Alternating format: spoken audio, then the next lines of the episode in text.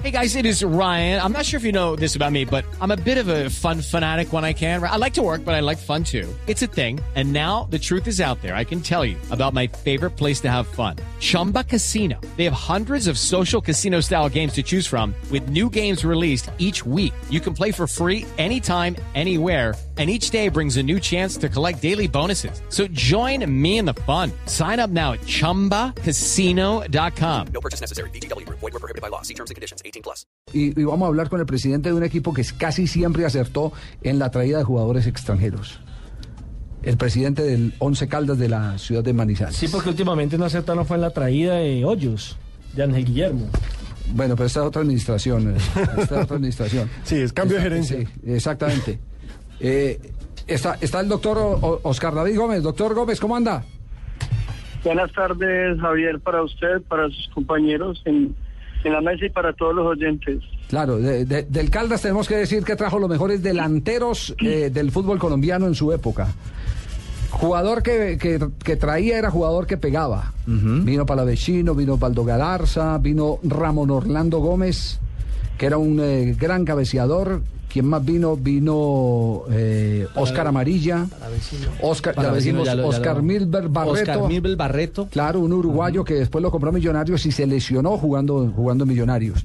Siempre tenía a un señor que llamaba One Cativiela, que se dedicaba todo el año a pasearse por las distintas canchas del interior de Argentina a ver jugadores. Entonces era jugador que, que le echaba la mano, jugador que traía, era jugador que triunfaba. Y esa figura, Javier de Gativiela, luego la heredó el Petizo Núñez.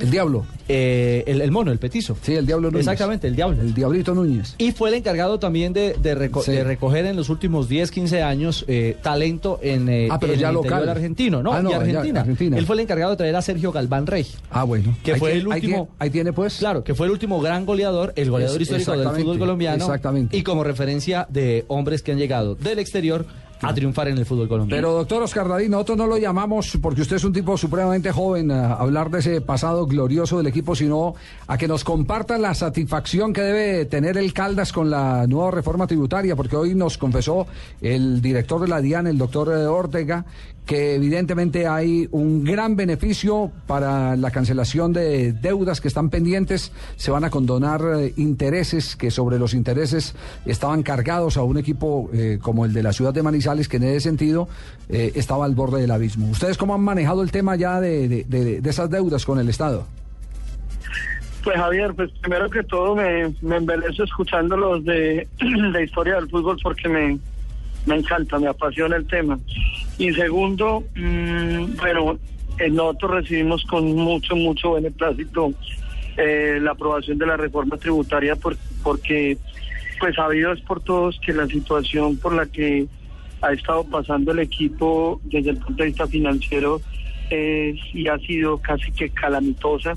El equipo llegó a tener un monto de obligaciones de 23 mil millones de pesos que se estaban tornando y que se tornaban en un momento dado inmanejables. Y lo más triste de todo es que de esos 23 mil millones, solo 19 mil tenían un solo acreedor, que era la Dirección de Impuestos y Aduanas Nacional. Y de esos 19 mil, una gran parte obedecía a sanciones y a eh, intereses sobre, sobre las sanciones a intereses sobre el mismo impuesto.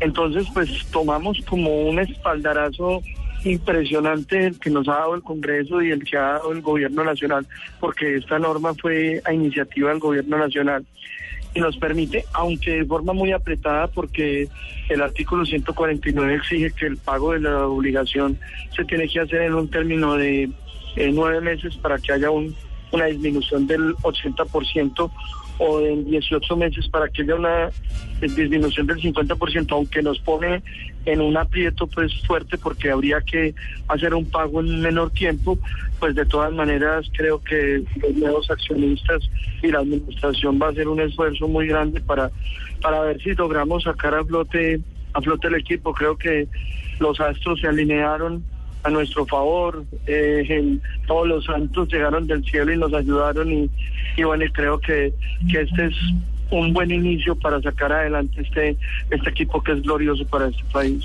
Do- doctor Gómez, ¿cuánto, cuánto calculan eh, que puede quedar la deuda? ¿Qué, qué, qué porcentaje eh, estarían eh, saldando con eh, el beneficio de la reforma tributaria? Pues eh, Javier, mire, nosotros incluso ya habíamos iniciado con la Dirección de Impuestos y Aduanas Nacionales, habíamos presentado algunas alternativas de, pago de las obligaciones, algunas alternativas de acuerdos de pago, eh, pero pues ya con la con la reforma tributaria, pues eh, se reducirían más o menos a un 60 o a un 50% el monto de la, de la misma obligación, eh, siempre y cuando obviamente eh, la aplicación del beneficio pues sea aprobada por la Dirección de Impuestos y Aduanas Nacionales.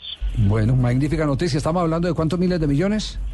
¿Ese beneficio? Estamos de beneficio estaríamos hablando un poco más de 7 mil, 8 mil. No. claro, que, que todo era, era una bola de nieve. Un respiro. Intereses sobre los intereses. intereses lo sobre los intereses. Que entre otras cosas a mí me sorprendió, me, me encanta, eh, yo sé que, que- que- que es duro el tema de, de- de- de los impuestos y demás, pero me encanta la eh, manera como eh, presenta las cosas el, el director de la DIAN. No tengo el placer de conocerlo, nunca me he sentado a conversar con él. Es didáctico. Pero, pero es un hombre, pero es un hombre que dice, mire, eso era injusto. No había derecho el que eh, se tuvieran esas cifras multiplicadoras tan aterradoras que hacían impagables las deudas. La gente prefiere quebrarse que, que- que pagar porque no tiene cómo pagar porque va creciendo a medida que se van multiplicando los intereses. Pues, Javier, eh, le, sí. perdón, le doy un dato y es que la obligación, yo no sé si ustedes recuerdan, Javier, cuál fue el origen de todo este tema, pero para que ustedes vean en lo que se convirtió eso. Todo esto fue, el- se originó con el tema de Congo, por a- de la venta de Edwin Congo al Real Madrid en el año 99 Sí. donde lo que hicieron fue hacer una, hacer una, una diferenciación de los valores y una, eh, digamos, aplicación del impuesto de acuerdo a lo que iba pagando el Real Madrid. Y digamos, en ese momento la diferencia del impuesto eran más o menos unos mil millones de pesos. Y miren en lo que se convirtió en 19 mil millones de pesos Qué horror. pasados 14 años. No, qué horror. Doctor eh, Gómez, muchas gracias por acompañarnos hasta ahora en Blue Radio, en Blog Deportivo, y les deseamos lo mejor. Pues Javier, muchas gracias a ustedes y, y bueno, yo creo que, que mi Dios nos empezó acompañando en este proceso que, que es bien difícil, pero que esperemos que nos sigan acompañando todos los astros alineados a nuestro favor. Muy amable, el presidente del Once Caldas de la ciudad de Manizales, entonces alivio para los clubes profesionales en materia de deudas con la DIAN.